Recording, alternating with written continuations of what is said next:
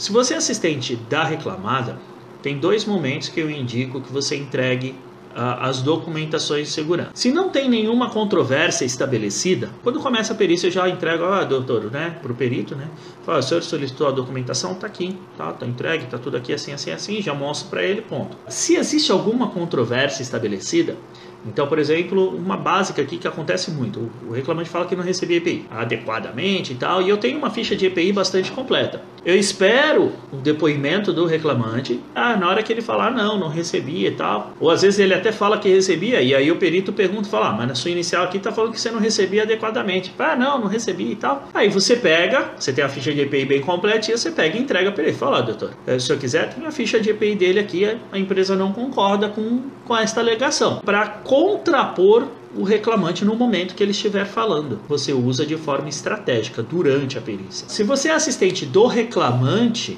você deve ter acesso à documentação toda pelo advogado. E aí o uso é igual. Se tem alguma coisa que o, o, o reclamante está falando que a reclamada não consegue comprovar, na hora que ele fala, não recebi EPI corretamente. O perito vai pegar, ah, não recebia, não. Aí você, como assistente técnico do reclamante, você entrega. Fala, oh, doutor, inclusive está aqui a cópia da ficha de EPIs dele, onde o senhor pode ver aí a entrega.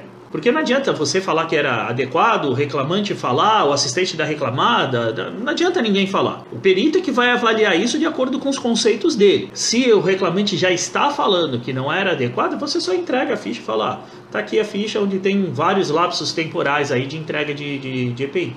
Ponto. Você já corroborou aquilo que o reclamante está falando, tá? Então, normalmente é assim que, que faz a entrega dos documentos ao perito.